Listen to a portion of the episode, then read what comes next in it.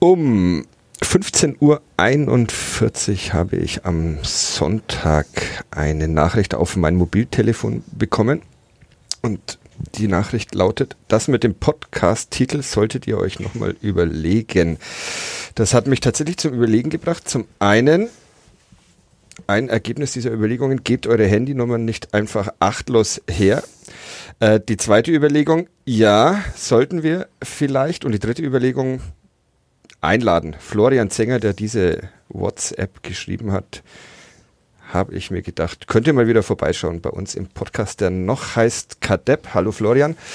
Ähm, Alternativvorschläge? Ja, LOL ey, ist leider von Rezo schon weg. Sonst eine Idee? Der Depp. Ja, die Deppen. Die, die Deppen. Ihr Deppen. Oder, oder, um Stefans Artikel zu zitieren, wir sind ein bisschen in der Scheißgasse. das ist auch schön. Stefan Jablonka sitzt nämlich auch noch äh, bei uns hier im Podcast-Studio, Redakteur bei der Nürnberger Zeitung und heute ähm, mit, der, mit dem schönsten Zitat auf dem Zeitungsmarkt. Tatsächlich, wir sind ein bisschen in der Scheißgasse, gesagt hat es Andreas Luxe. Auch ich habe es mitbekommen, als er es gesagt hat. Ich konnte es aber nicht mehr verstehen, als ich es dann abgehört habe. Du hast so gute Ohren, Stefan. Äh, ja, hätte ich, hätte ich wirklich gerne. Habe ich, äh, glaube ich, auch zu, zum guten Stück weit, aber ich muss es googeln irgendwie. Ich habe dann versucht, so Try and Error herauszufinden, wie dieser Satz enden könnte oder das letzte Wort dann eben auch beginnen, ob es wirklich Scheiß, Schors oder wie auch immer heißen könnte. Aber ich habe es relativ zügig gefunden und musste dann nur noch einen inneren Kampf mit mir aus, äh, ausfechten, ob ich es denn auch äh, so zitiere und in die Überschrift auch nehme oder, aber ja, wie du gesehen hast. Gute Idee. habe ich gemacht. Ihr hört Kadepp in der Scheißgasse, den Club-Podcast von nordbayern.de. Mein Name ist Fadi Kiblavi. Wir hören ein bisschen Musik und dann reden wir über diese Scheißgasse, über den ersten FC Nürnberg, der ein Tor in der Nachspielzeit kassiert, mal wieder. Diesmal sogar der gegnerische Torwart beteiligt. Es gibt relativ viel zu analysieren. Gleich fangen wir damit an. Kadepp der Club-Podcast von nordbayern.de.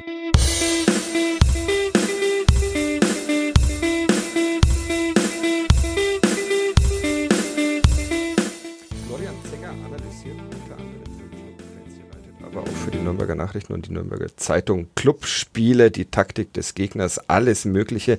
Ein Zahlenmensch, der mit seinem Latein am Ende sein müsste, langsam, wenn er dem ersten FC Nürnberg in dieser Saison zusieht, oder? Kann man das alles noch irgendwie seriös wissenschaftlich erklären, was der erste FC Nürnberg da so veranstaltet?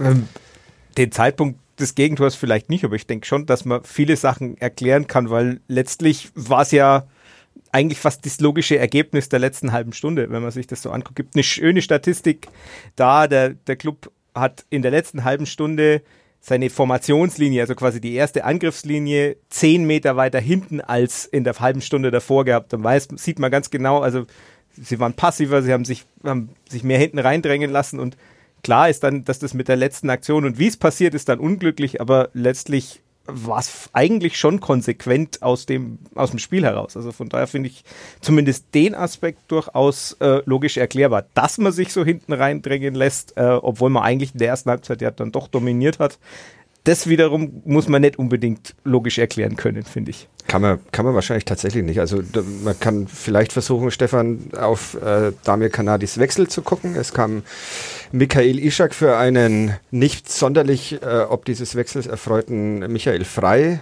Aber ist es das, ist es das alleine? Was, was war dein Eindruck am, am Sonntag? Wir waren im Stadion nebeneinander gesessen? Naja, ich muss, man muss dann immer beide Seiten sehen oder zumindest versuchen, die Sache von, von zwei Seiten zu analysieren. Auf der einen Seite war es ein mutiger Wechsel insofern, dass man sagt, man nimmt einen Offensivspieler raus und bringt einen Offensivspieler, hätte er genauso gut einen Defensiven bringen können, um zu sagen, okay, wir, wir versteifen uns jetzt aufs Verteidigen und so weiter. Das hat er nicht gemacht, deswegen fand ich es auf der einen Seite in Ordnung. Die Begründung, die er dann im Nachspiel gebracht hat, fand ich ein bisschen ja, verwunderlich. Ähm, er hat es begründet, indem er gesagt hat, er wollte mit Michael Ischak nochmal Tempo reinbringen und ähm, da, da habe ich mich ein bisschen dran gestoßen, weil ich finde, äh, Michael Ishak macht viel und kämpft viel und so weiter, aber er ist jetzt nicht so der Spieler, den du schicken kannst und der dann allen davon rennt. Und das hat mich allerdings auch überrascht. Da, ja. da, habe ich jetzt nicht den Eindruck, dass sie sich sonderlich abheben. Also weder Ishak noch, noch äh, Michael Frei. Frei ist aber dann doch momentan ganz klar der, der deutlich bessere Zielspieler, der Spieler, der die Bälle festmacht, der auch immer noch ein Dribbling gewinnen kann, eins gegen eins und vor allen Dingen auch zum Abschluss kommt. Und an seiner Reaktion hat man ja gesehen, ich glaube, er hat noch genügend Energie gehabt, äh, die auch im Spiel vielleicht einzusetzen äh, und vielleicht sogar noch ein Tor zu erzielen. Wobei er das ja ganz gut am Ende, sagen wir mal, für die Mannschaft noch gerettet hat, seinen Wutausbruch, indem er gesagt hat, ja, das war nur, weil ich mich über mich selber geärgert habe. Genau. Also abgenommen habe ich es ihm nicht, aber äh, es war zumindest, der, der Wille war da, das anders zu erklären. Ähm, ich fand auch, also wenn man, wenn man wechselt auf Tempo, dann muss man Felix Lohkemper bringen, meiner Meinung nach. So ist der Wechsel so ein bisschen verpufft, weil die langen Bälle kamen ja trotzdem und äh, Michael Frei hat 60 Prozent seiner Kopfballduelle gewonnen, Michael Ischak 33 Prozent. Das ist also, das zeigt dann schon so ein bisschen das Problem, wenn man den vorne drin weiter hoch anspielt, dann geht halt einfach Qualität verloren, wenn da Ishak statt frei steht. Wir wollen und müssen nicht Michael Ishak die Schuld an diesem 1 zu 1 gegen Jan Regensburg geben. Es gab dafür genug Spiele in der jüngeren Vergangenheit, an denen Michael Ishak nicht beteiligt war und die trotzdem ähnlich, mit ähnlichen Enttäuschungen ausgegangen sind, geendet haben wie weit spielt denn die Psyche in deine Fußball- und Taktikanalysen auch mit rein? In, in die Analysen an sich nur zum geringen Teil, weil das halt was ist, was nicht messbar ist, in dem, was ich dann schreibe oder wo wenn ich dann Fazit schreibe oder so, das geht euch ja auch so, da kommt das natürlich mit rein. Also ich finde, äh, das darf man auch nicht vernachlässigen. Man darf nicht so tun, als ob das völlig unerheblich wäre, was da im Kopf abgeht. Also ähm, ungefähr, ich denke, ganz viel in dem Spiel ist, ist dann doch Kopfsache. Vielleicht auch dieses sich hinten reindrängen lassen, wenn man plötzlich, wenn man vorne ist und vorne ist und vorne ist und äh, dann eigentlich nicht mehr nach vorne spielt. Aber es ist natürlich äh, schwierig zu messen. Also die, die Messbarkeit des Ganzen, da verlässt einen dann, sagen wir mal, das, das Instrumentarium, das muss man halt dann ganz normal, so wie jeder andere, auch seine Schlüsse ziehen. Ich finde auch, ähm, dass es natürlich Kopfsache ist. Also vor allem jetzt ähm, nach dieser Serie, das war jetzt nicht das erste Mal, sondern äh, schon das fünfte Mal, dass man irgendwie eine Führung nicht verteidigen konnte. Ähm, das setzt sich dann schon äh, auch im Kopf fest. Man wird darauf angesprochen. Man liest natürlich vielleicht der eine oder andere, nicht alle, aber die Artikel. Äh, man, man wird im Training oder in der Vorbereitung darauf angesprochen, was zu passieren hat, wenn man in Führung geht, dass man da besonders drauf reagiert.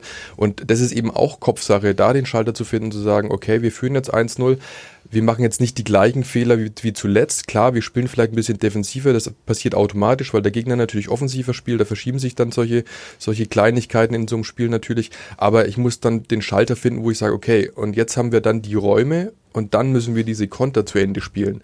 Und äh, darauf zielt man ja lange ab, im Endeffekt Räume zu bekommen. Wenn man in Führung geht, tun die sich meistens zwangsläufig auf und dann muss eben einfach der Kopf switchen und sagen, okay, jetzt müssen wir Nadelstiche setzen, jetzt kommen noch ein, zwei Aktionen und die müssen wir sauber zu Ende spielen und dann steht es 2 zu 0. Muss für den ersten FC Nürnberg natürlich auch wieder nichts bedeuten, ja. Aber äh, nichtsdestotrotz so muss man dann einfach peu à peu sich weiter nach vorne angeln, um, um dieses Spiel dann auch ähm, entscheidend gewinnen zu können. Fünfmal hat der erste FC Nürnberg in, in dieser Saison jetzt schon eine eine Führung nicht, nicht über die Zeit äh, bringen können. Und viermal in den letzten zehn Minuten noch, äh, noch Tore gefangen. Also zuletzt ja in Aue und jetzt gestern auch wieder. Und ähm, ja. Das heißt aber auch, dass sie immer in Führung gegangen sind in diesen Spielen. Also es gibt eigentlich keinen Grund für diese Angst. Ähm, warum passiert sowas im Fußball trotzdem? Ist es dann irgendwann so eine selbsterfüllende Prophezeiung und alle wissen, ja, okay, wenn wir 1-0 führen oder 2-0 oder 8-1, am Ende kommt dann irgendein Regensburger Torwart und köpft uns nochmal mit einer Vorlage den Ausgleich irgendwie hin und sowas. Also ja, vor allem, es war ja, es war ja nicht mal wirklich mit dem Kopf, es war ja irgendwie völlig wild. Also es ist, ist, dann schon auch bezeichnend, dass es so, so absurde Situationen sind oder auch so absurde Dinge wie in Aue, dass zweimal das Abseits durch jemanden aufgehoben wird, der, der liegt. Ähm, also es ist schon teilweise auch wirklich verrückt. Also Glück kann man im FCN außer vielleicht äh, in Hannover in der Saison wirklich nicht attestieren. Andererseits äh, da kann man sich halt auch nichts von kaufen. Also das ist dann, das ist dann wieder die Scheißgasse. Weil, du sag, weil, du sagst, abseits hatten wir gestern auch wieder eine Situation, äh, Dovedan auf und davon. Äh, oder ja, dreht sich dann noch und macht, macht, das, macht das Tor zum 1 zu 0 zum Vermeintlichen. Auch wieder so eine Aktion, wo ich auch wieder finde, dass der Videobeweis jetzt nicht seine Funktion erfüllt hat. Ähm, Schiedsrichter winkt, äh, äh Linienrichter winkt, Schiedsrichter pfeift und dann gab es wohl keine Möglichkeit mehr einzugreifen oder das nochmal anzuschauen, weil ich glaube, also nach, laut Studium der TV-Bilder minimalst, wenn überhaupt, abseits. Und das ist natürlich auch wieder ärgerlich. Das spielt natürlich auch ein bisschen mit rein. Das hat Dan, äh, Damir Kanadi nach dem Spiel dann auch angeführt als, als ein Ärgernis, nicht als Erklärung natürlich für das 1 zu 1. Aber man muss schon auch sehen, dass natürlich auch viel passiert, was, was gerade im Club nicht in die Karten spielt. Aber gehört halt bedingt auch zum Fußball dazu, ganz klar. Ich habe gestern dann in der Mixzone und nach der Pressekonferenz ähm, jedem, der mir vor die Nase kam, mal gefragt, ist es dann, ist es Pech, wenn es sich so häuft oder ist es eine Frage der, der Qualität? Und es wollte mir keiner so richtig beantworten. Jetzt seid ihr zwei. Naja, ist, es, ist es Pech oder ist vielleicht die Mannschaft dann doch nicht so großartig, wie wir es alle denken? Oder denkt irgendeiner von euch beiden gar nicht, dass die Mannschaft so großartig ist? Ich hatte eigentlich schon den Eindruck, dass, dass dieses Team für eine Zweitligamannschaft sehr gut besetzt ist. Also ich würde es immer auf die Qualitätsfrage runterbrechen, weil wenn man besser wäre, würde man diese Fehler nicht begehen oder würde dann eben auch die Tore zum 2 zu 0, 3 zu 0 eben erzielen. Aber relativ gesehen zum Gegner natürlich muss diese Qualität ausreichen, um in diesen Spielen diese Fehler nicht zu machen oder eben die, die zweiten und dritten Tore erzielen zu können. Von daher ist es relativ, ob es jetzt eine Qualitätsfrage ist oder nicht. Der, der du wirst mir auch keine Antwort geben. naja, ähm, aber ähm, nee, also das, das sollte machbar sein, mit der Mannschaft in der zweiten Liga mehr Erfolg zu haben, als es momentan der Fall ist. Ja, also ich sehe eigentlich, bin da bei dir, Fadi. Ich denke eigentlich schon, dass die Mannschaft rein von der, von der reinen Qualität her durchaus äh, in der Lage wäre, nicht ganz, ich denke nicht ganz oben. Ich sehe tatsächlich äh, Hamburg und Stuttgart als qualitativ hochwertiger. Hamburg hat dazu wahrscheinlich auch den besten Trainer in der zweiten Liga. Gruß an Dieter Hecking. Und deshalb, äh, aber dahinter, also Wer hat denn den zweitbesten Trainer in der zweiten Liga? Bielefeld den drittbesten? ja, jetzt wird's, wird's schon interessant. Ähm, müssten wir, müssten wir vielleicht mal gucken. Also ich finde äh, Tim Walter wahnsinnig spannend. Ich finde ihn menschlich sehr, sehr schwierig, aber ich finde den Fußball, den er in Stuttgart spielen lässt, unglaublich interessant, weil er eben alle Positionsgrenzen aufbricht. Ähm, ob das dauerhaft tragbar ist, ist was anderes, aber also der ist schon auch sagen wir mal, fachlich durchaus spannend. Also das ist dann tatsächlich so, dass die drei, die oben stehen, wahrscheinlich auch von den Trainern her äh, nochmal noch, was mitbringen. Sollen wir noch weiter, weitergehen? Nach Nein, bitte nicht. alles da, danach ist.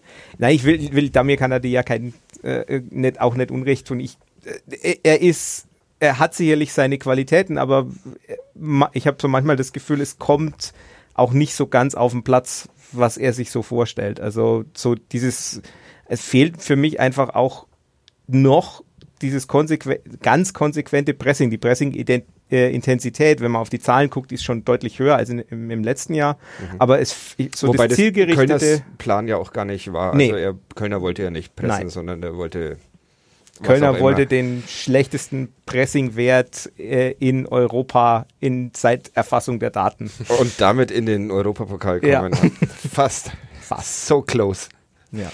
Ähm, äh, du hast äh, noch kurz die, die Antwort auf die Frage Pech oder fehlende Qualität hast, hast du dir jetzt schon gegeben? Ich bin irgendwann, irgendwann habe ich mir die ne, Tabelle weiter. Ich habe ich habe es indirekt dadurch, dass ich gesagt habe, dass die Qualität da ist, ja schon so ein bisschen beantwortet. Ähm, ich bin immer auch so ein bisschen bei bei einem Guardiola-Zitat, der sagt, also 50 Prozent des Spiels sind einfach Zufall mhm. und äh, momentan schlägt es halt an vielen Stellen gegen den FCN aus, aber natürlich nicht nur. Also das ist immer so schwierig, so dieses monokausale Erklären äh, ist es natürlich nicht, aber tendenziell bisschen Pech. Ich meine, das sind ja auch so Sachen, der Torwart trifft den irgendwie mit dem Rücken und dann rutscht er genau dahin, wo der ist, den er hat laufen lassen und es sind so Verkettungen und äh, ja, der Elfmeter in Aue geht auch vielleicht oft rein, weil so schlecht war er gar nicht geschossen. Der war tatsächlich nicht so schlecht geschossen. Und von daher, manchmal ist es halt einfach Pech und man wird halt dann sehen im Laufe der Zeit, oft ist es halt dann auch so, dass sich das im, über die Saison irgendwann doch auspendelt. Ähm, aber manchmal ist halt dann dazwischen, steht dann einfach an der Seitenlinie plötzlich jemand anders und dann. Das wollte ich gerade fragen, wie viel Pech darf man haben, bis es zu Konsequenzen kommt? Ich habe heute Vormittag mit Robert Palikutscher telefoniert, dem, dem Sportvorstand, der mir dann gesagt hat, ich fange jetzt keine Trainerdiskussion mit Ihnen an. Ich wollte halt über den Trainer ganz allgemein plaudern. Das sollte keine Trainerdiskussion im eigentlichen Sinne werden. Und er sagte dann noch was ganz ähm, Lustiges, nachdem ich ihn fragte, ob Mannschaft und Trainer gut zusammenarbeiten. Dann zögerte er ein bisschen und sagte, Mannschaft und Trainer arbeiten intensiv zusammen. Und dann fragte ich ihn, was der Unterschied sei. Und er sagte, gut zusammenarbeiten würde bedeuten Platz 4 bis 5, sehr gut zusammenarbeiten Platz 1 bis 3 und ein einstelliger Tabellenplatz bedeutet, sie arbeiten intensiv zusammen. Ist das der Anfang einer Trainerdiskussion oder Jabs? Hm. Das ist eine gute Frage. Ähm, man sagt immer so vor der Saison, man, ein Trainer braucht ein paar Spiele. Meistens wird dann die Zahl 10 in den Raum geworfen, dass man sagen kann, okay, da kann man es mal anfangen zu beurteilen, ob er, ob er die Saisonvorbereitung, die ja auch äh, sechs, sechs Wochen meistens mindestens umfasst, äh, dazu genutzt hat, eine Mannschaft zu bilden, ein System einzustudieren und äh, ja, irgendwas auf die Beine zu stellen, was, was den Erfolg versprechen könnte, den man sich ja zum Ziel gesetzt hat in diesem ersten, maximal zweiten Jahr. Und ähm, wenn man diese Messlatte momentan anlegt, dann glaube ich, kann man nicht zufrieden sein. Also man kann vieles erklären, klar, es gibt ein paar Unentschieden, die hätten auch genauso gut Siege sein können, aber ähm, letzten Endes ist es dann auch immer eine, Träger, eine Trainerfrage, ob er denn seine Mannschaft dahin kriegt, diese, diese Momente dann für sich zu entscheiden und aus den Fehlern, die schon begangen wurden, auch zu lernen. Und ähm, da würde ich sagen, fehlen jetzt momentan die Argumente zu behaupten, dass, dass da ein Lerneffekt eingesetzt hat. Bist du ein Freund von Trainerdiskussionen, Florian? Nee, generell bin ich äh, eher bei dem Vorgänger von Robert Palikutscher, was Trainerentlassungen angeht, der mhm. ja da sehr, sehr defensiv war und meinte, mhm. wenn dann, wenn, wenn Veränderungen, dann eher zum Sommer als mitten unter der Saison, weil es halt auch schwierig ist, so schnell was einzugreifen. Da ist dann eben tatsächlich oft eher so dieser statistische Effekt, dass man eben dass das Ganze wieder zur Mitte einfach zurückgeht. Wenn man vorher schlechte Ergebnisse hatte dann und eigentlich besser ist, dann schlägt das Pendel halt oft in die andere Richtung aus. Wirklich was verändern äh, kann man nicht. Ich meine, wenn man, wenn man zum Club schaut und dann so Trainerwechsel unter der Saison anguckt, also ich meine, der Wechsel rein punktemäßig hat weder der Wechsel von äh, Schwarz auf Kölner noch von der von der von Kölner auf Schommers was gebracht mhm. in der jeweiligen Saison. Also von daher ist es dann schon Oerding auf Hacking damals war ganz okay, aber ja. Ausnahmen. Au Ausnahmen und da war, naja, Hacking Wiesinger war auch ganz, ganz okay, aber ja. auch von, von der Entwicklung her dann eher negativ hinten raus. Aber es ist, ich denke, es ist insgesamt halt einfach schwierig, äh, weil man müsste ja dann irgendwie auch gucken, wen man dann, wen man dann nimmt, um ihn zu ersetzen. Und in dem Moment, wo man jemanden ersetzt, müsst, entscheidet man sich dann wieder für die gleiche Rangehensweise ist es dann überhaupt nötig oder bringt man jemand anders und dann läuft's, braucht man wieder komplett äh, eigentlich eine, mindestens eine Vorbereitung, um das Ganze zu verschieben. Aber jetzt machen wir ja doch Trainerdiskussionen. Ja, natürlich. Wir lieben Trainerdiskussionen. Alle lieben Trainerdiskussionen, bis auf die Verantwortlichen und die dann irgendwann so in die Trainerdiskussion eingreifen, dass es richtig, richtig explodiert. Palikutscher hat auch gesagt, kann man morgen auch in den Nürnberger Nachrichten nachlesen, ähm, dass sie jetzt eigentlich keine Ausreden mehr suchen. Also sie sind jetzt lang genug zusammen, arbeiten lange genug zusammen und er ist dann tatsächlich immer wieder bei der Mentalität geendet. Ärgert es einen wie dich? Also er sagt, uns fehlt der Killerinstinkt, uns fehlt die Gier nach drei Punkten. So ähnlich hat man das gestern von Michael Frei, glaube ich, gehört. Helfen mir, Stefan. Da sagt ja, er irgendwie, wir, die Lust, die Angst vor dem Unentschieden ist größer als die Lust aufs Gewinnen. Ja, so ungefähr hat er also. gesagt. Also das ist, das ist schon immer heikel ist, auch da die Balance zu finden zwischen gehen wir jetzt aufs zweite Tor und riskieren damit eben die, die Führung oder verteidigen wir lieber? Also das ist, ist natürlich eine Gratwanderung, keine Frage. Und äh, wenn das jetzt ein paar Mal eben schiefgelaufen ist, dann wird sich das, denke ich, auch manifestieren und dann wird man damit arbeiten müssen in den nächsten Wochen. Mit diesem Gefühl eben, wann passiert was und wie gehe ich damit um. Äh, im letzten auf Twitter gelesen, Mentalität ist der Schweineeimer des Fußball, der Fußballberichterstattung. Ihr mit eurer scheiß Mentalität? Yes, das war eben Reaktion ja, genau. auf, auf ja. Marco Reus. Ja. Ähm, ja, aber ich, also Vielleicht nennen wir es nicht Mentalität, genau, es ist Psyche. Die, ja, es ist, es ist, das Problem ist eben genau, also diese, die Schweineeimer-Metapher fand ich so gut, weil da in diese Mentalität einfach alles reingepackt ja, wird, genau. alles, was man irgendwie nicht erklären kann und mhm. so weiter und dann, also von, von Grasfressen bis, äh, zur Mentalität. Manche sagen, was weiß ich, die Stutzen hochziehen, das ist auch Mentalitätsfrage. Ja, ja. Das ist, also, wenn man über die Psyche Hymnen redet, mitsingen. ja, Hymn, Hymne mitsingen, super Beispiel. Ähm, wenn man, wenn man die Psyche anspricht, ist es natürlich ein Faktor. Ganz klar, das hat man ja vorhin schon. Aber also der Mentalitätsbegriff ist so unglaublich groß, deshalb müsste man das halt einfach so ein bisschen, bisschen verengen und dann denke ich schon, also mein, das spielt natürlich eine Rolle. Das, also, das kennen wir ja alle auch aus dem normalen Alltag, wenn man in eine Situation kommt, die man schon mal erlebt hat, dann spult sich das gleiche Programm einfach nochmal ab. Und dann steht man zehn Meter tiefer auf dem Platz und merkt es selbst und kann nichts mehr ändern, weil Ich glaube, das, das verselbstständigt, sich einfach. Also da fängt einer damit an, der läuft nicht an, ne? dann gibt's diese Kettenreaktion, dann, dann haben die schon wieder 10 Meter gewonnen, dann müssen die anderen schon, oh, ich kann jetzt nicht hochstehen, ich muss mich fallen lassen, verdichten nach hinten weg und so weiter. Und, und schon, schon kommst du aus dieser Situation nicht mehr raus, weil du dann auch diese Konter, die du hast, so übertrieben äh, ausspielen möchtest äh, und, und, und hektisch wirst und, und dann, dann, dann ja, ist das Spiel völlig zerfahren und dann bist du eigentlich nur noch am Agieren, also am Reagieren quasi und ver ver ver verlierst deine Formation, ja. Und das war gestern dann sicherlich auch nicht hilfreich, dass Johannes Geis auch noch raus musste, weil der sicherlich jemand ist, der auch nochmal ein Spiel strukturiert, der auch mal einen Konter strukturiert oder halt einfach aus 50 Metern aufs Tor schießt und fast trifft. Da hatte ich gestern übrigens eine, eine spannende Idee, beziehungsweise mit, mit dem Kollegen bin ich drauf gekommen, Uli Diekmeyer, ähm, André Petrak, ne? wenn du den auf der Bank gehabt hättest, wenn du den vielleicht gebracht hättest, ein spielstarker ganz Spieler. heikles Thema. Ganz heikles Thema, machen wir es auf, oder? ähm, wenn du, wenn du so Vorsicht, ich hast, will, möchte meinen Hund schnell fristen.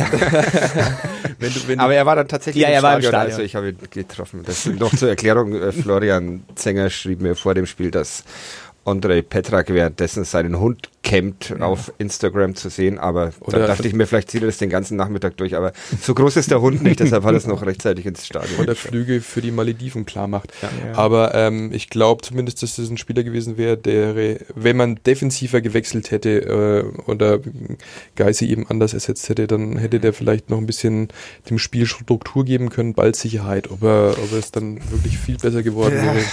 Aber ich weiß nicht. Äh, Wie lange ist Andrei Petrak jetzt seit 2014? 14. äh, Anfang 2014 Januar 14, in ja. Nürnberg. Und, Dienstälteste Nürnberg. ja. Und so wirklich geil fand ihn doch eigentlich nie irgendjemand. Aber also in der oder? Situation hätte ich mir sogar vorstellen können, dass es funktioniert, weil er ja der ultimative Spielverschlepper ist. Und in dem, der Situation brauchst du ja eigentlich jemanden, der, ein Spiel, der das Spiel langsam macht, der Ja. es verschleppt, Ja. der dann nochmal eine Pirouette dreht und den Ball nach hinten spielt und dann halt einfach so ein bisschen das Tempo auch rausnimmt. Ja. Und Adam Das Cherin wäre ist. das wär endlich das Spiel. Das wär der Moment Petrak. gewesen. Ja. Oh Mann. Wir hätten, er hätte einen Einser im Kicker bekommen. Ja, und aber ich glaube, wir werden ihn die nächsten Wochen auch nicht mehr sehen. Nee, Also, ich glaube, das, das, das, das Thema Tischtuch scheint auch zerschnitten. bis Also mein, die. Instagram-Geschichte, die hat ja eine Vorgeschichte, weil er da am Abend vorher irgendwie auch gemeint, ja, er hofft, dass all der Scheiß, den andere Menschen ihm antun, dann auf die Menschen zurückfällt. Ich meine, klar, das kann ist jetzt auch Daniel irgendwie... Kanadi auf Instagram, das müsste man äh, nochmal checken. zumindest hätte er ihn markieren können. Ja. ja. ja, ich weiß ja auch nicht, vielleicht war es auch einfach nur der Pizzabote, der nichts gebracht hat oder so. Also ja. das äh, ist natürlich spekulativ. Aber ja, also in der Situation wäre ein André Petrak, also ich hätte noch eine ganz andere Lösung gehabt, aber die saß nicht auf der Bank. Sag sie uns. Robin Häuser. Robin der Häuser, U21. weil du so ein U21 Ja, nee, sondern Freund tatsächlich, bist. ja auch, aber tatsächlich, das ist von der Dynamik her jemand, der mir in dem Kader, also mir wäre es lieber, der wäre im Verschleppt Kader. er auch Spiele? Na, oder nein, aber der, der hat, der strukturiert halt Angriffe. Und Mhm. das war in dem, der Situation auch. Also den kannst du natürlich wahrscheinlich jetzt nicht zum Profidebüt in so einer Situation bringen, aber Ja. das ist generell jemand, den, der ja auch mittrainiert äh, bei den Profis regelmäßig. Mal äh, das als kleiner Einschub. Findest du, die U21 äh, bekommt ausreichend Beachtung von den Verantwortlichen im Lizenzspielerbereich, wie wir ihn gerne nennen? Du siehst die U21 tatsächlich alle zwei Wochen? Alle zwei- Fußball alle zwei Wochen, Oder ja. vielleicht dann auch noch am Livestream irgendwie. genau, wenn sich's anbietet, dann auch mal bei Buttenheim oder sonst irgendwie. Äh, Nichts gegen Buttenheim, Au. Hauptstadt ist so ja, das Hauptstadt, danke. schöne Beispiel dafür. Ähm, Buttenheim ist ja, bestimmt in den super. in den Sport Total TV Streams, wo der Ball, äh, wo die Kamera automatisch ist und dann der ba auch mal, was weiß ich, eine Lichtreflexion im Fenster plötzlich Ich habe mir das Ball gestern gehalten. überlegt, als die Tauben im Max-Morlock-Stadion rumflogen, was da wohl mit dieser Kamera von den Amateurspielen passiert wäre. Die wäre durchgedreht wahrscheinlich. Was mir nur aufgefallen ist, die, das war eine AfD-Taube, weil Okay. die war immer auf der, am rechten Jetzt sind wir Flügel. doch noch, die, ja, doch noch erst zwei, erste Politik. Halbzeit und Ja, zweite Halbzeit muss wieder dann auf. ganz weit rechts draußen gewesen ja, sein. Ja, ja. okay. Also, nein, aber also ich finde tatsächlich, also ich bin ja alle zwei, um, Ihr hört um, Kadepp, den Politik-Podcast von nordbayern.de. um den, den Bogen zu schlagen ähm, oder und die Frage zu beantworten. Im, ich kann natürlich, ich sehe natürlich nicht, wer aus, aus dem Gebäude raus die Spiele anschaut, aber äh, weder Palikutscha noch äh, Kanadi habe ich bisher beim U21-Spiel gesehen. Das Mhm. muss nichts heißen. Wie gesagt, die können aus dem Gebäude heraus auch zuschauen. Aber früher war es halt so, ich meine, Michael Kölner war immer und überall da und wenn Der war er ja sogar da, als er schon Als er schon entlassen Genau. ähm, und wenn er nicht da war, war seine Frau da Aha, okay. äh, und hat analysiert. Äh, Scoutet die für den Club vielleicht. Das, das- man- hm. aber und ab Andreas Bornemann war öfter da und auch äh, also auch andere Cheftrainer habe ich öfter gesehen, Kanadi Gut, aber wir, nicht. da, aber tatsächlich, man kann sich auch alles auf Video anschauen das, oder ja, sonst das was. ist ja das Deshalb, ist es ja. nicht und ich meine mit mit Häuser und Suva hat er ja auch Leute hochgezogen. Ähm, Aber ich finde, die U21 erfährt insgesamt zu wenig Aufmerksamkeit, wenn ich überlege, wir hatten am Samstag war Viktoria Aschaffenburg da, das war ein Bombenspiel, haben auch, also beide Trainer danach auch Auch mit gemeint. einem späten Ausgleich. Auch mit einem sehr späten Das ist die neue Ausgleich. Club-DNA. Das Ding geht 3-3 aus, war ein, also fußballerisch viel, viel schöner anzuschauen als Zweitliga-Fußball. Mhm. Ähm, es gibt keinen Videobeweis, das heißt, man muss aufs Tor auch nicht warten. Man darf gleich jubeln. Mhm. Über den sprechen wir heute nicht, über Ja. den Videobeweis. Und von daher, also ich, ich finde 218 Zuschauer einfach viel zu wenig dafür, für, für das, was geboten wird. Und äh, klar, es ist Pfalzner Weiher und aber wer, also Es gibt Pizza, äh, ja, auch. kann man mal hinschauen, Ja, eigentlich. absolut. Und äh, ja, und ab und zu sieht man ja auch Leute, die dann hochgehen, wie Fabian Nürnberger, Eduard Löwen, Sabiri, um den Bogen zur ersten Liga zu spannen. Ähm, um den Bogen zum ersten FC Nürnberg zurückzuspannen, um hier nicht vollkommen durchzudrehen, jetzt auch noch über Abdelhamid Sabiri. Ein sehr schönes Tor hat er. War, Ja. war der abgefälscht, der Schuss eigentlich? Oder Ähm, ich habe es ja nicht gesehen, weil Frank Buschmann zu lange gelabert hat. Ah, okay. Ja, war der abgefälscht? ich, ich hatte im ersten Moment das, Gefühl, aber ich habe es gestern dann nochmal abends irgendwie auf irgendeinem sozialen Kanal gesehen und ich bilde mir ein, er hat ihn. Äh, das hast du vor allem deshalb gesehen, weil Sabiri selbst dieses Tor in allen Varianten ja, wahrscheinlich, gepostet wahrscheinlich hat. war es da, Also, genau. Ich Ja. bin erst noch über sein, sein Foto gestolpert bei Instagram, als er in seinem Wohnzimmer, ich gehe davon aus, dass es seins war, vor dem Fernseher sitzt mit der Black Roll und sich noch, noch nach dem Sport fit macht und äh, rechts in der Ecke sitzt aber einer, der gerade vom Barber einen neuen Ein- ein Haarschnitt Gemälde bekommt auf der Couch. Aber Jemand, so schaut es bei mir daheim auch aus, muss ich ehrlich sagen. Wenn ich äh, nach dem Spätdienst heimkomme, dann Du hättest, immer da, du Friseur. hättest noch gefehlt, beziehungsweise du hättest den einen auf der Couch setzen können, der an der Playstation gerade, an der Ja. Playsee am Zocken ist. Ja, okay, also schönes Tor. Zurück zum ersten FC Nürnberg. Ähm, und zu den traditionellen Medien. Wir haben über Petrak gesprochen, der hat sich am Donnerstag in der Bildzeitung beklagt, dass, dass Damir Kanadi praktisch nicht mit ihm spricht. Äh, kurioserweise ist am selben Tag im Kicker ein Artikel erschienen über Jan Regensburg und dort durfte Federico Palacios ähm, sagen, dass er im Sommer den ersten FC Nürnberg auch deshalb verlassen hat, weil Damir Kanadi nicht mit ihm gesprochen hat. Auf der Homepage stand aber noch ein Interview mit Palacios, dass er die, eine sehr schöne Zeit in Nürnberg hatte. Okay, das eine schließt das andere ja nicht aus. Ähm, zwei Spieler, die sich beklagen, fängt so eine Trainerdiskussion an eigentlich? Japs? Das ist auch wieder schwer zu sagen. Es gibt äh, wahrscheinlich da auch wieder, äh, wie viele Spieler haben wir? Über Para 20. Äh, frag alle und du kriegst wahrscheinlich einen gesunden Querschnitt. Also es gibt natürlich immer Spieler, die unzufrieden sind, die sich das Wort mehr wünschen würden. Ich habe zuletzt auch mit Michael Ischak mehrfach gesprochen, einmal am Trainingsplatz und einmal in der Halbzeitpause bei einem Spiel kurz, da war er noch nicht auf der Bank gesessen. Ähm, er machte den Eindruck, dass er sehr zufrieden ist mit dem Trainer, dass er eben auch das Gespräch sucht mit Spielern, so hat er formuliert, die eben gerade nicht spielen und er fühlte sich in diesem Moment gewertschätzt und äh, wünscht sich auch immer einen offenen, ehrlichen Umgang und dann äh, würde er auch durchs Feuer gehen für einen Trainer. Also so, das hat er jetzt nicht wortwörtlich gesagt, aber so, so, den, so hat er mir den Eindruck eben gemacht. Und ich glaube, dass es Spieler gibt, die eben besser mit ihm können und andere weniger gut. Letzten Endes äh, ist ein Spieler natürlich auch immer in der Eigenverantwortung, ähm, seine Leistung abzurufen, egal ob es zwischenmenschlich passt oder nicht. Aber grundsätzlich bin ich ein Typ der Mei oder Verfechter der Meinung, dass ein Trainer natürlich mit allen Spielern klarkommen sollte, um bei allen die größtmögliche Wahrscheinlichkeit zu erzielen, dass sie ihre Leistung, ihr Potenzial abrufen. Und da muss jeder Trainer, denke ich, auch auf Befindlichkeiten eingehen. Und es gibt Trainer, die machen das natürlich besser. Es gibt Trainer, die machen das schlechter. Aber ich denke, da sollte man sich auf jeden Fall nie als Trainer im Weg stehen. Muss ein Trainer auf Befindlichkeiten eingehen, Flo? Ich, da ziehe ich jetzt mal Parallelen zu meinem äh, normalen Tagesjob als Lehrer. Du musst in als Lehrer in Fürth. Ja. muss man immer noch dazu sagen. Ja. Äh, störe nicht in meinen Wunden. Nein, Fürth ist sehr schön. Wir mögen Fürth. Wir sind hier. Derby ist Liebe. Ja, bis vor ein paar Jahren war es ja auch so, dass der Club in Fürth mehr Dauerkarten verkauft hat als Fürth selbst. Ähm, das nur am Rande. ähm, es, nein, ich, ich denke, also eine ne, ne Mannschaftsführung und eine Klassenführung ist ja durchaus vergleichbar, deshalb sind ja auch nicht wenige. Sprichst du mit deinen Sechser-Schülern? Ja. Ja, okay. Mit denen sogar, also tendenziell hatten wir letztens erst im Lehrerzimmer eine, eine große Diskussion drum. Tendenziell spricht man sogar mit den, denen, die schlecht sind, ein bisschen in Anführungszeichen zu viel mhm. äh, und kümmert sich gar nicht um die Guten, weil man denkt, es läuft schon, obwohl die ja auch Zuwendung äh, bedürften.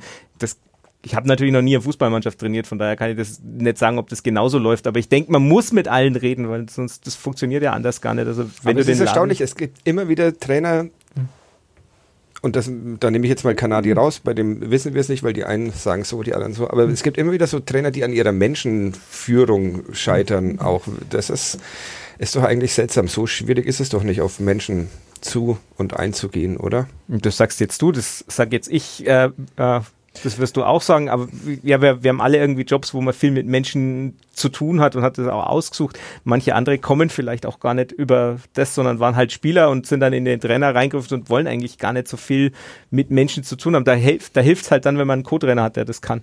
Und ich denke, prinzipiell ist es schon auch schwierig, mit allen zu können. Also wenn wir jetzt 27 Leute aufzählen äh, und da werden auch Leute dabei sein, wo wir sagen, oh, mit dem kann man nicht so gut und da ist das Verhältnis, Verhältnis nicht so, so Bombe. Ähm, klar, letzten Endes aber gehört es natürlich dann trotzdem. Kommst du mit uns einigermaßen klar? Eins, zwei. ja, das ist noch in Ordnung, also da ist die Wahrscheinlichkeit sehr groß. Ja, aber das ist auch wieder vergleichbar. Ich meine, ich, also das, ich, ich denke, man verrät kein Geheimnis, wenn man sagt, als Lehrer sagt, man hat auch Typen, mit denen man besser zurechtkommt als mit anderen, aber das darf trotzdem ja nicht das, die Bewertung oder das, das Arbeiten beeinflussen. Da muss man, also das ist ja doch vergleichbar. Man kann ja nicht sagen, ja, der Schüler, das ist ein Depp, deshalb rede ich nicht mit dem und den kann ich persönlich natürlich für einen Deppen halten, aber ich muss trotzdem mit ihm genauso arbeiten wie mit allen anderen.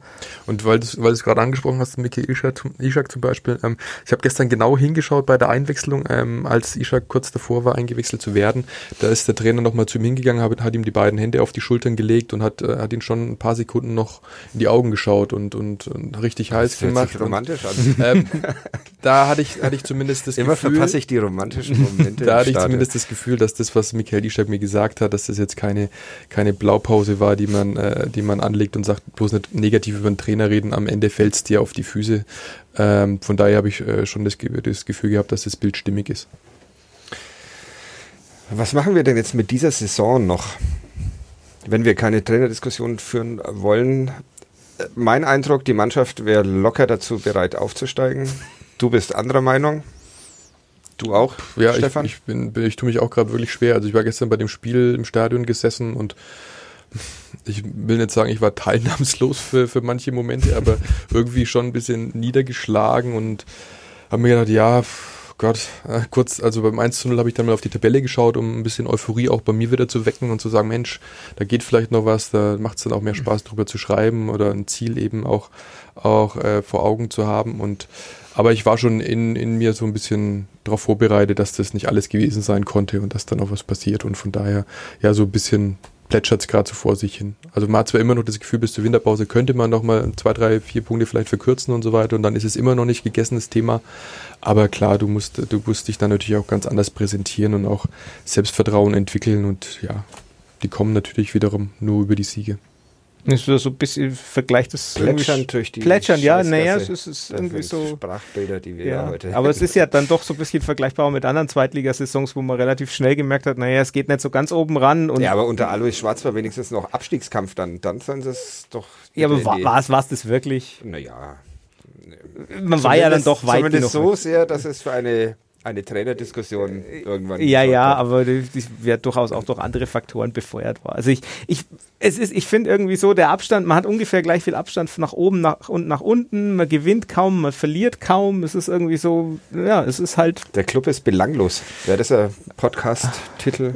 Belanglos, der Club-Podcast von nordbayern.de. Das wäre zumindest selbstironisch. Ja, eher zum Kopfschütteln wieder, oder? Ich meine, das ist, äh, wenn, wenn, wenn wir die, die Spieler ansprechen oder, oder unsere Fragen formulieren mit einer gewissen Stoßrichtung, die noch nicht so lange da sind, dann, dann haben die schon auch immer das Gefühl, na, wir sind so negativ und, und so. Aber eigentlich ist es das, was, was der Club uns die letzten 10, 15, 20 Jahre doch immer ein Stück weit auch vorlebt, diesen, diesen Fatalismus irgendwie, es passiert, oder es passiert, was passieren kann, ne? Und man muss mit allem rechnen und wenn es einer schafft, dann schafft es der Club. Ja, das ist so ein bisschen meine Theorie auch. Es liegt gar nicht am Trainer, es liegt gar nicht an den Spielern, sondern es liegt einfach am Verein, weil das ist das ein, die einzige Vielleicht Konstante. Man, vielleicht sollte man auch dieses, vielleicht ist da irgendeine Wasserader drunter und man muss einfach umziehen vom Pfalzner Weiher nach, pff, keine Ahnung. Ja, oder irgendwelche Glückspfennige, die schon Das vergraben wurden beim DFB-Pokal damals oder so. Die, die sind jetzt am Rosten und, und was also das heißt, uns steht ein ewiges Leben mit diesem Verein bevor und es wird Wir werden nie auf Dauer besser. glücklich sein. Nie auf Dauer. Schwierig. Wir brauchen noch einen Podcast-Titel. Sponsor glaube ich auch, oder? Ah, Sponsor? Nee, ach, das ist eine, Okay. das ist auch so eine Frage da. Ähm, Michael Frey hat gesagt, er ist sich sehr sicher, dass der erste FC Nürnberg am Ende ganz weit vorne in der Tabelle stehen wird. Er meinte aber 2020, 21. Er meinte diese Saison. Ist er verrückt geworden oder?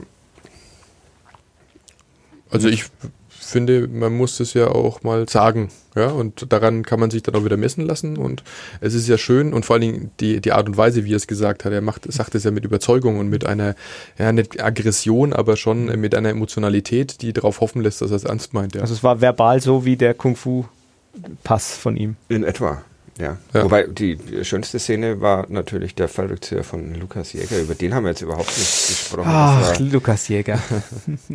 Wollen wir noch, äh, ich fand, ich fand ihn gestern großartig. Er hätte fast ein Tor geschossen, wenn sich Correa, heißt er glaube ich, nicht ähm, nochmal aufgerappelt hätte. Ähm, und dann hat er einfach einen Fallrückzieher im Strafraum und zwar ins, äh, ich glaube, er wollte den Ball tatsächlich quer legen oder äh, keine Hm, Ahnung. ich er wollte, ich glaube, er wollte einfach mal einen Fallrückzieher machen. Ja. Ähm, um alle Lügen zu strafen. Und vielleicht seinen Trainer auch kurz zu ärgern. Ich glaube, das sind so Dinge, die will er, glaube ich, gar nicht von ihm sehen, oder? Ja. Er hat er seine Daseinsberechtigung in dieser Mannschaft nach taktik-analytischen Maßstäben, Lukas Jäger? Ich habe manchmal das Gefühl, ähm, das Problem ist gar nicht er, sondern die, die Nebenleute, die ihm nichts zutrauen. Mhm. Weil also es ist oft so, dass ich das Gefühl habe, also man kann es auch mit den Daten belegen. Weil er sie wird- ihn lange genug kennen. Ja, äh, da, Oder sie, obwohl die ist ja neue Mannschaft. Sie, spiel, sie spielen ihn seltener an, als ein Sechser eigentlich angespielt werden Mhm. müsste aus der Position raus. Ein Spielaufbau läuft meistens über Geis oder über meistens über Geis, Ja. manchmal über Behrens, selten über Jäger und ein Sechser ist ja eigentlich, also gerade in dem 4-1-4-1 dafür da, dass der auch ein Spiel lenkt. Ähm, das liegt wahrscheinlich dann tatsächlich auch an, an einer Anweisung oder so weiter, aber ich finde, er wird eigentlich entweder wird er zu selten angespielt, weil die wissen, dass er ihn nicht verarbeiten kann, oder er wird zu selten angespielt, weil sie denken, er kann es nicht. Das ist natürlich Das heißt, ganz wir schwierig. kennen den Spieler Lukas Jäger noch gar nicht. Naja, also wenn man sich dann mal so seine Karriere so anguckt, ich meine, der, äh, der war U21-Nationalspieler von Österreich, äh, auch auf der Position. Der hat, also der kann durchaus auch mal, äh, der kann ja auch wirklich einen Ball spielen. Das ist ja nicht, also Ja. wir, wir la man, man lacht immer so, so leicht daher, aber ich meine, jemand, Ich der bin in der- großer Lukas Jäger-Fan. das ja, ist aber, jemand, der in der zweiten Liga spielt, der ist ja nicht umsonst äh, Profi geworden und so weiter. Der hat es ja nicht in der Lotterie gewonnen oder ist da nur da, weil er irgendwie denselben Berater wie Kanadi hat. Das ist, das, die Theorie ist also dann doch etwas zu weit hergeholt oder weil er Österreicher ist oder was man sonst alles liest. Ich, ich finde aber schon, dass man auch in gerade in dem System wie, wie Kanadi spielen lässt, eigentlich einen, einen Sechser bräuchte, der spielstärker ist oder der mehr eingebunden wird, weil so läuft das Spiel so ein bisschen an ihm vorbei. Er ist so der reine Destruktor. Das macht er wirklich, da bin ich bei dir, das macht er hervorragend mit Blutgrätschen und also da Bis macht er auf wirklich. dieses Ding in, kurz vor Ende gestern, Ja. also am Sonntag meine ich Ein bisschen natürlich. übermotiviert, ja. Profi, also Ja. in diesen Ja, genau, das, wo er dann so reinspringt, wo man aber auch sagen kann, naja, die knallen mit den Köpfen zusammen. Ich weiß nicht, ob man da unbedingt, ich habe die Szene nur, nur live gesehen, also Ja. ich habe es nicht nochmal Ja, ich angeguckt. auch. Weiß nicht, ob das faul war oder nicht, aber Wünschst du dir einen anderen Spieler auf dieser Position, Stefan? Ja, aber mir fällt jetzt gerade keiner ein, der es, der es machen sollte aus dem aktuellen Kader. Also von daher sehe ich jetzt nicht die ganz großen Alternativen. Geis ist nicht. Dafür. Ja, da müsste man halt dann, da müsste, das könnte man sich schon vorstellen, ist aber halt dafür, Geist ist halt im Gegensatz dazu, er ist gut im Aufbau, ist aber halt aber natürlich halt defensiv. Halt sehr ungern. Genau, ist halt dafür, also der ist auf der 8 schon gut aufgehoben. Ich weiß nicht, ich fände Patrick Erras halt doch jemand, der ein bisschen kontrollierter aufbaut, ist aber natürlich auch nicht so der, der Destruktor. Halt auch, ne? Ja, er ist halt auch ein, ein, Verschlepper und das ist für diesen, diese Art von Fußball. Ähm, ich habe am Freitag, bei, war ich bei der Fußballkulturpreisverleihung, habe ich mit Tobi Escher gesprochen, so dem Guru aller Taktikanalysten, der das System so ein bisschen hat, das Kanadi-System hat man ja jetzt wenig gesehen, aber es wirkt für ihn so wie ein RB-Klon 2.0, also mhm. so dieses einfach pressen, schnell spielen Gott, oh nach Gott, vorne. Die schlimmste Beleidigung noch zum, zum, zum Schluss, Schluss. Ja, ist, aber dafür braucht man natürlich keine Stunde Entrüstung in der Kurve ist, provozieren. Ist, ist in Ordnung. Ja, Bevor wir jetzt den, den Verein gänzlich schlecht reden, jeden einzelnen Spieler auf seine Schwächen und Unzulänglichkeiten ähm, direkt analysieren, würde ich sagen, nach Hause. Nach Hause gehen? In die Redaktion. Du gehst in die Redaktion. Ich, ich, ich gehe tatsächlich auch in die Redaktion. Was machst du noch? Du musst deine Familie aus der Stadt befreien. ich muss meine, meine Kinder aus den Fängen des Einkaufens befreien. Nein, wir, wir gehen jetzt dann noch in die Stadt und das passt schon. Und am, dann setze ich mich an die beiden Vorschauartikel für die, äh, da freuen wir uns sehr drauf. Die erscheinen am Mittwoch zum Pokalspiel beim ersten FC Kaiserslautern und dann am Freitag wahrscheinlich, oder? Am Freitag. Zum Auswärtsspiel ja. beim VfL Bochum, so wie gewohnt. Okay, wir hören uns nächste Woche wieder am Dienstag. Dann hat der Club beim VfL Bochum und beim 1. FC Kaiserslautern Fußball gespielt. Vielleicht mal wieder erfolgreich. Bis dahin, falls euch ein Podcast-Titel einfällt, schickt uns Mails, twittert uns an, macht was immer ihr wollt. Briefe.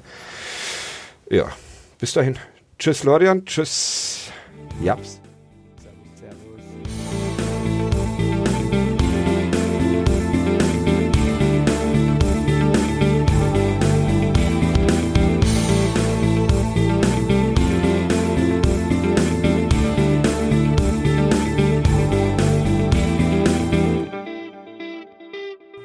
Mehr bei uns im Netz auf nordbayern.de